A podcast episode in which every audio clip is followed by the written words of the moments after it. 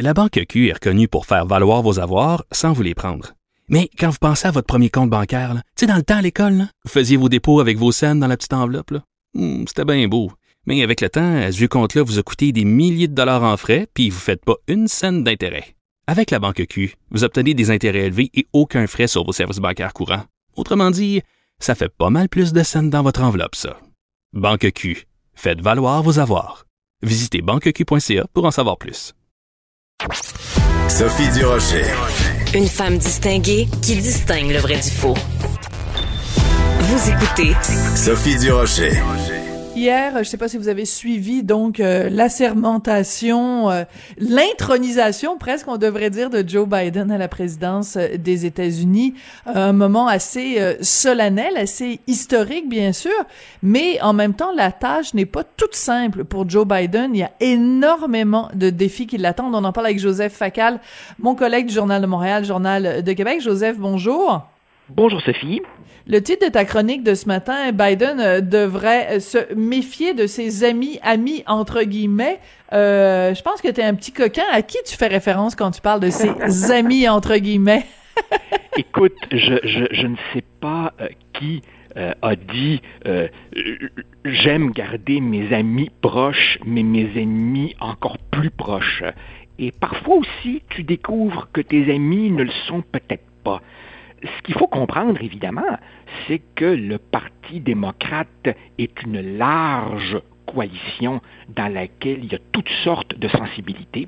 Mais je te dirais que euh, l'axe dominant, le centre de gravité euh, du Parti démocrate, même si mm-hmm. Biden lui-même est on ne peut plus modéré et centriste, euh, le Parti démocrate s'est quand même déporté plus à gauche que ce qu'il pouvait être pendant les années Clinton et même euh, pendant les années Obama. En fait, l'un des effets pervers de la présidence de Trump, c'est qu'il a contribué aussi à radicaliser le camp d'en face.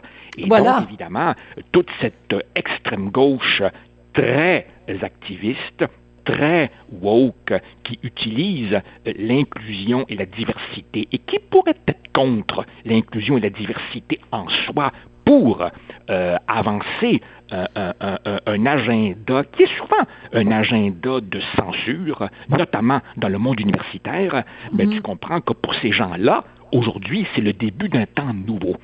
Or, évidemment, moi, j'ai toujours dit, Sophie, qu'aux États-Unis, comme au Canada, comme au Québec, comme à peu près n'importe où, l'immense majorité des électeurs sont centristes, modérés, voilà raisonnable, pragmatique, sauf que ces gens-là n'ont pas accès au crachoir, n'ont pas accès au micro. Oui, la et, fameuse et, majorité silencieuse voilà. versus la minorité tapageuse. Et euh, juste pour euh, éclairer ta lanterne, à moins que je me trompe et que ce soit un gros cas de fake news, la fameuse situation Keep your friends close and your enemy closer, and your enemies closer, c'est Michael Corleone dans un des épisodes du Parrain. Alors tu vois, moi je suis mariée avec euh, Monsieur Parrain, donc euh, c'est c'est c'est de, de là que je tiens euh, ce, ce, cette information-là. Écoute, euh, ce que tu dis à propos euh, des démocrates est très important, puis aussi la façon dont on nomme les choses, qui est très importante.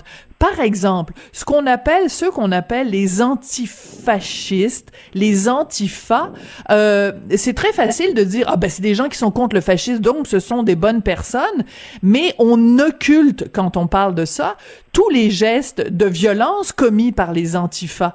Alors que, euh, tu comprends, je veux dire, quand tu, tu, tu étiquettes quelqu'un comme étant un suprémaciste blanc, c'est sûr que c'est dès, le départ, il est considéré comme une mauvaise personne. Alors que quand les gens s'autoproclament eux-mêmes antifascistes, ben ça crée toute une sorte de légende autour d'eux, comme si c'était des gens parfaits. Mais je veux dire, c'est de cette extrême gauche-là qu'il faut se, se, se prémunir et se méfier. Mais tout à fait, et c'est la même chose ici. Rappelle-toi, à chaque année, euh, nous avons droit à la sempiternelle manif oui. contre la supposée brutalité policière, et les brutalités sont toujours déclenchées par les, les, les manifestants qui, évidemment, sous couvert d'antifascisme, s'empêchent, euh, ne s'empêchent pas d'aller Hmm. casser les vitrines chez Steve's pour dérober les guitares électriques. Hein? Tu as vu ces, ces, ces images? Ben oui, on se rappelle très bien. Voilà. Oui, oui, tout à fait. Bon, Mais... que, il reste que, évidemment, ce, Biden que je plains euh, dès la minute 1 de sa présidence. Effectivement, euh, il faut qu'il s'occupe de la pandémie. Euh, il faut évidemment qu'il envoie aux alliés des États-Unis, aux amis des États-Unis, le, le, message que le pays est de retour à la table du respect et des bonnes manières. Il faut évidemment qu'il relance l'économie. Et maintenant, ce qui me frappe, c'est que tout le monde lui dit, vous devez tendre la main et vous devez tenter de vous réconcilier avec l'autre moitié des États-Unis. Je veux bien. Je veux bien. Mais tu sais, Sophie, ce que les derniers mois nous ont montré, c'est qu'il y a des dizaines et des dizaines et des dizaines de millions de personnes mm-hmm. qui se sont enfermées dans une espèce de bulle d'auto-renforcement et qui hmm. voient une autre réalité que la nôtre. Alors évidemment, comment tu te fais écouter par des gens qui ne te donneront pas la proverbiale chance au pouvoir parce qu'ils pensent en partant que ton élection est le résultat d'une fraude massive? Euh, voilà. alors là, il y, a une difficulté, il y a une difficulté que je ne sais pas comment, comment, comment Biden va, va résoudre parce que une bonne partie du camp d'en face ne lui accorde aucune légitimité ne croit pas un mot sortant de sa bouche.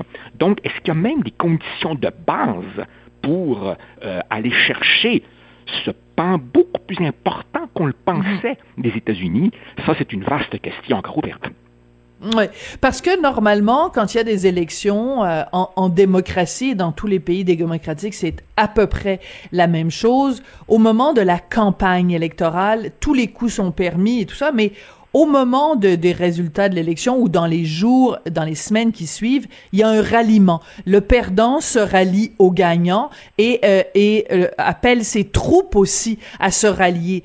Est-ce que c'est vraiment ce qui s'est passé aux États-Unis? Écoute, Donald Trump, quand même, avant de partir, a dit euh, on va se revoir, c'est pas fini. Donc, il c'était pas aussi agressif que quand il a fait sa fameuse, son fameux discours qui a, qui a mis les, le, le, feu aux poudres et qui a mis de l'huile le feu, mais quand même, c'est, c'est, il, quitte amer en laissant entendre que la partie est pas finie puis qu'il lui reste encore des cartes dans son jeu. Donc, il va en avoir, d'après moi, toujours cette sorte d'épée de Damoclès qui va toujours euh, être au-dessus de, de, pas juste de, de, Joe Biden, mais du Parti démocrate au, complet, là.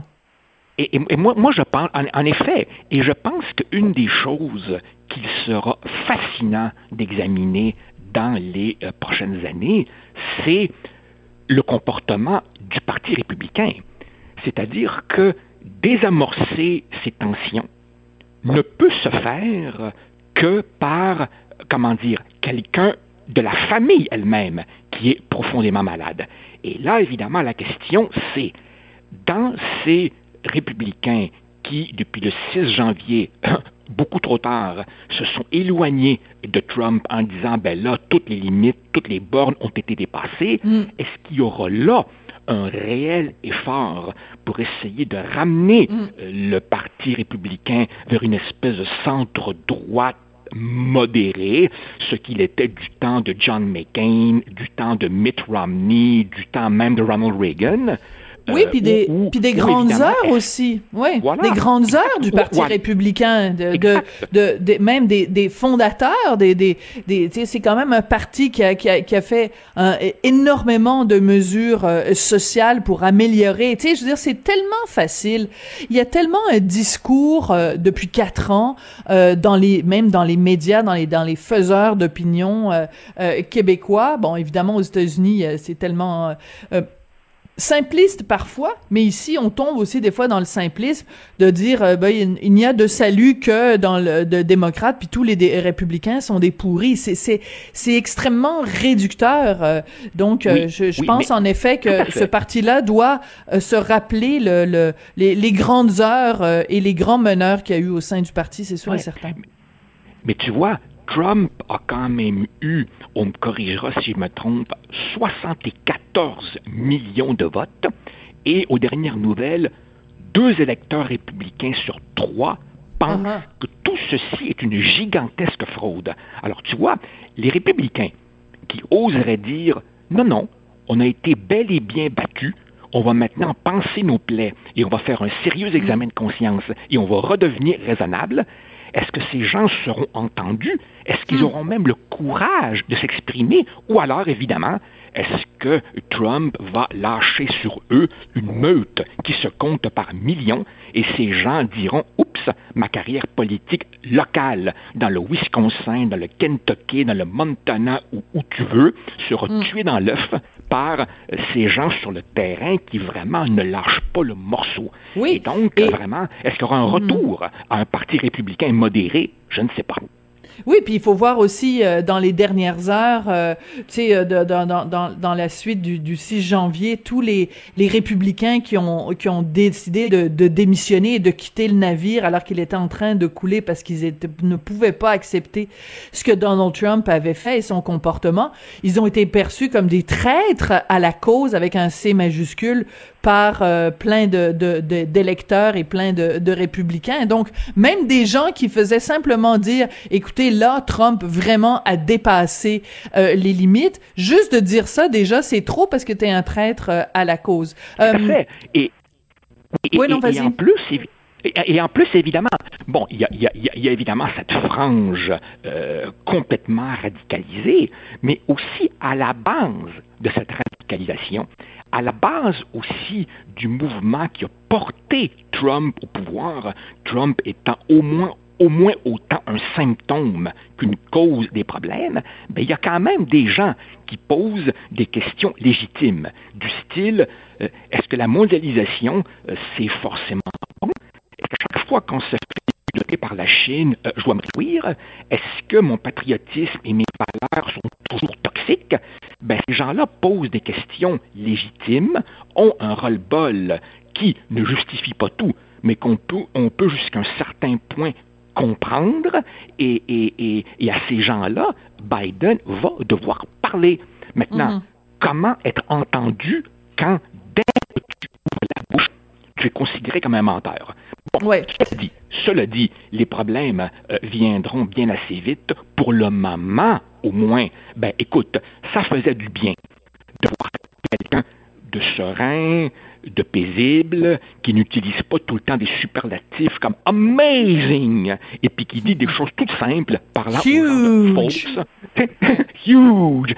C'était le retour à une certaine sérénité, et il faut le dire, tout simplement à une certaine élémentaire d'essence. Voilà, c'est, je suis contente que tu utilises ce mot-là. Ouais, ouais, tout à fait.